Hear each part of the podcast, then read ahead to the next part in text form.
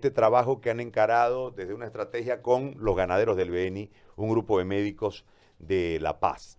Eh, doctor, cuéntenos por favor cuál es lo que ha visto hasta ahora la situación en este momento en Trinidad o dónde se encuentra.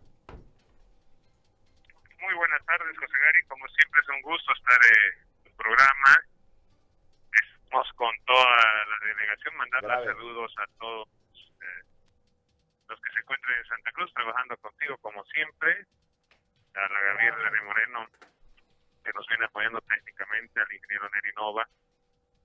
Eh, metiéndole con todo, estamos desde temprano también, dormimos tarde, nos levantamos temprano, porque la situación es diferente a lo que nos muestran los datos epidemiológicos, ¿no? Es decir, eh, hoy reporta Trinidad 1.576 casos, y sacando proyecciones con el doctor Gómez de CEDES, con la OPS que nos pasaron los datos, aproximadamente el 10% de la población trinitaria está con el Esto significa que aproximadamente en promedio Trinidad tiene 13.000 casos. 13.000 casos, José. Entonces la gente no, no está llegando al sistema al ser, ser atendido, la gente tiene miedo de llegar además porque generalmente el sistema de terapia intensivo ha colapsado también. no tenemos hasta la fecha algún paciente recuperado de la terapia intensiva, por lo cual eh, el contagio en Beni, en Trinidad, ha sido masivo, ha habido un contagio masivo, el cual eh, no se, refleja en los indicadores, y podemos afirmar al día de hoy que Trinidad tiene más población contagiada si la relacionamos con los reportes de Santa Cruz día de ayer en la noche reportaba 5.900 casos, ¿no? Eh, Trinidad, eh, hay mucha gente preocupada, hay desesperación de la gente, hay miedo, ¿no? Porque el mensaje es que a la gente que se le detecta a partir de lunes se la va a aislar, entonces eh, hay un, un, hay un sinfín de cosas que es lo que sucede justamente en un área que se podría catalogar como un desastre de salud, como así lo ha catalogado el alcalde. Entonces se están poniendo los mayores esfuerzos, en hecho centros de coordinación, ha estado ministro de Presidencia el día de hoy, ha estado el ministro de, Energía, ¿no? Ramiro Guzmán, el ministro de Presidencia, que ya lo conoce. Y todo el mundo está preocupado justamente porque los indicadores son grandes, se calcula que hay más de, fíjate, lo que reporta la estadística Sosegari en tema fallecimientos para Trinidad, reporta un número que, que no es real para nosotros, ya porque aproximadamente reporta para Trinidad al día de ayer, reporta 86 fallecimientos, cuando el cementerio COVID tiene más de 250. ¿Por qué estos fallecimientos no son reportados? Porque hay pacientes que no se le pudo hacer la prueba y para poner en la nota de defunción que es positivo, tiene que tener la prueba y como falleció no le hicieron la prueba, ¿no?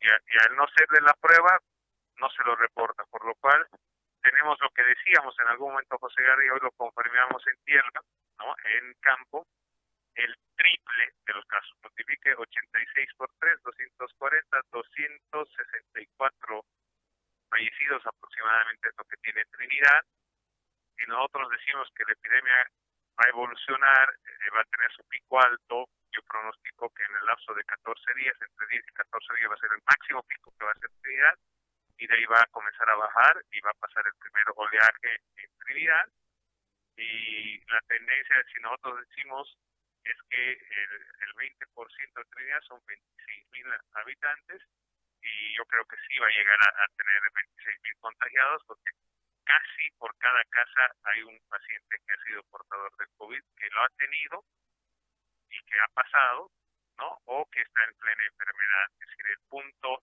de mayor contagio ha sido hace aproximadamente 21 días, José Gary, y hoy estamos viendo los resultados y por los ciclos tenemos el desarrollo de 10 días más, por lo cual podemos decir que Trinidad va va a comenzar a caer en aproximadamente 14 días, 10, 14 días. Caer en el sentido de números, y si nosotros somos fatalistas en decir que no vamos a poder captar a esos pacientes que están enfermos, podemos decir que el 1% del, del 100% de la población se complica. Es decir, el 1% decimos que 1.300 aproximadamente pacientes van a ser complicados, que van a requerir terapia intensiva y la probabilidad de que estos vayan a fallecer porque el sistema de terapia intensiva es deficitario, es malo, en el sentido de que no hay personal capacitado, es decir, los turnos son sacrificados, personal trabajando a doble turno, no hay los insumos, no hay tomógrafo para los casos COVID. ayer se necesitaba un tomógrafo para un paciente y el tomógrafo no se lo puede contaminar porque es el único que generalmente funciona acá. Entonces, eh, todo el sistema de salud eh, eh, en Trinidad en este momento está colapsado y porque no tampoco ha sido desarrollado como tal. La realidad en Trinidad es de un contagio masivo, un contagio masivo y solo Trinidad no, no va a salir de esto, por eso es que están llegando médicos de todas de todas partes, personal de todas partes con la preocupación de poder eh, contener. Hoy más que nada hay que hacer la labor de salvataje Gaveni ha realizado la compra de los medicamentos. Está en este momento va a hacer la entrega de los medicamentos para que podamos hacer el tratamiento.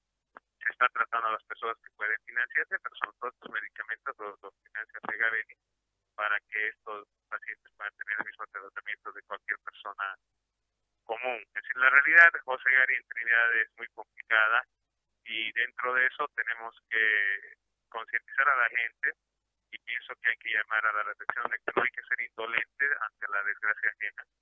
Pienso que hay mucha gente que es indolente y a veces pone el recurso político para poder ayudar a la gente y dentro de eso Trinidad realmente necesita la ayuda de todo el país y de, las, de todas las personas.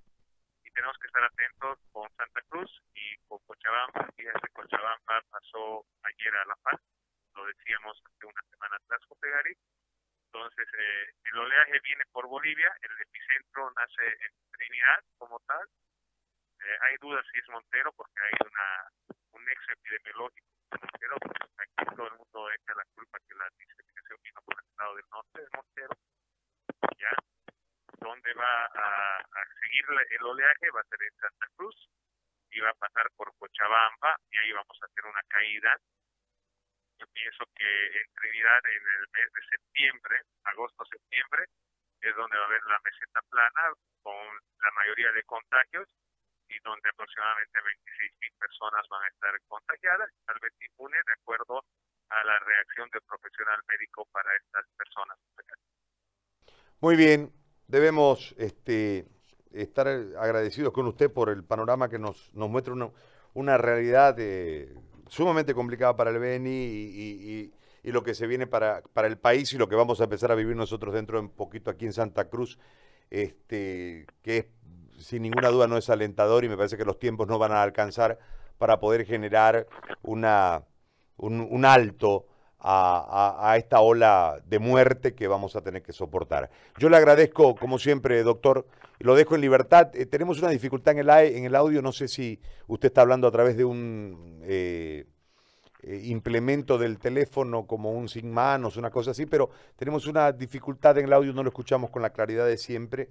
Pero más allá de eso, entendemos que eh, más importante que usted hable, que, a que usted esté hablando con nosotros es que atienda a la gente en este momento allí y por eso lo dejamos en libertad. Le agradezco muchísimo, doctor Flores, como siempre.